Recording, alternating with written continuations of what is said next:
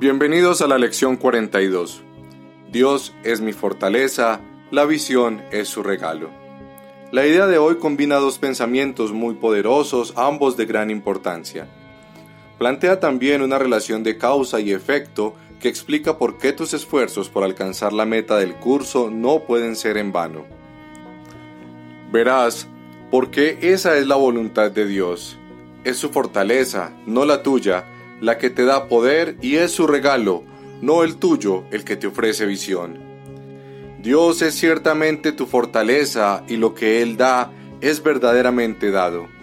Eso quiere decir que lo puedes recibir en cualquier momento o lugar, donde quiera que estés y en cualquier circunstancia en la que te encuentres. Tu paso por el tiempo y por el espacio no es al azar. No puedes sino estar en un lugar perfecto en el momento perfecto. Tal es la fortaleza de Dios, tales sus dones. Hoy llevaremos a cabo dos sesiones de práctica de 3 a 5 minutos cada una. Una tan pronto como te despiertes y la otra lo más cerca posible de la hora de irte a dormir. Es mejor, no obstante, esperar hasta que puedas sentarte tranquilamente a solas en un momento en que te sientas listo que preocuparte de la hora en sí. Da comienzo a estas sesiones de práctica repitiendo la idea de hoy lentamente mientras miras a tu alrededor. Luego cierra los ojos y repite la idea otra vez aún más despacio que antes. Después de eso, trata de no pensar en nada, excepto en los pensamientos que se te ocurran relacionados con la idea de hoy.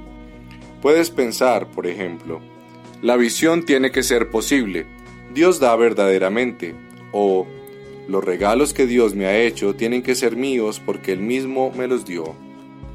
Cualquier pensamiento que esté claramente relacionado con la idea de hoy es adecuado. De hecho, tal vez te asombre la cantidad de entendimiento relacionado con el curso que algunos de tus pensamientos reflejan.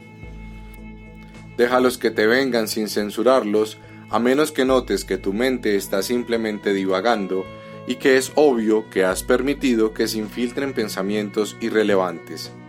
Es posible también que llegue un punto en el que parece que no te van a venir más pensamientos a la mente. De ocurrir tales interferencias, abre los ojos y repite el pensamiento una vez más mientras miras lentamente a tu alrededor. Después ciérralos, repite la idea otra vez y continúa buscando en tu mente pensamientos afines. Recuerda, no obstante, que en conexión con los ejercicios de hoy, no es apropiado que te esfuerces por encontrar pensamientos afines. Trata sencillamente de hacerte a un lado y dejar que te vengan a la mente por su cuenta.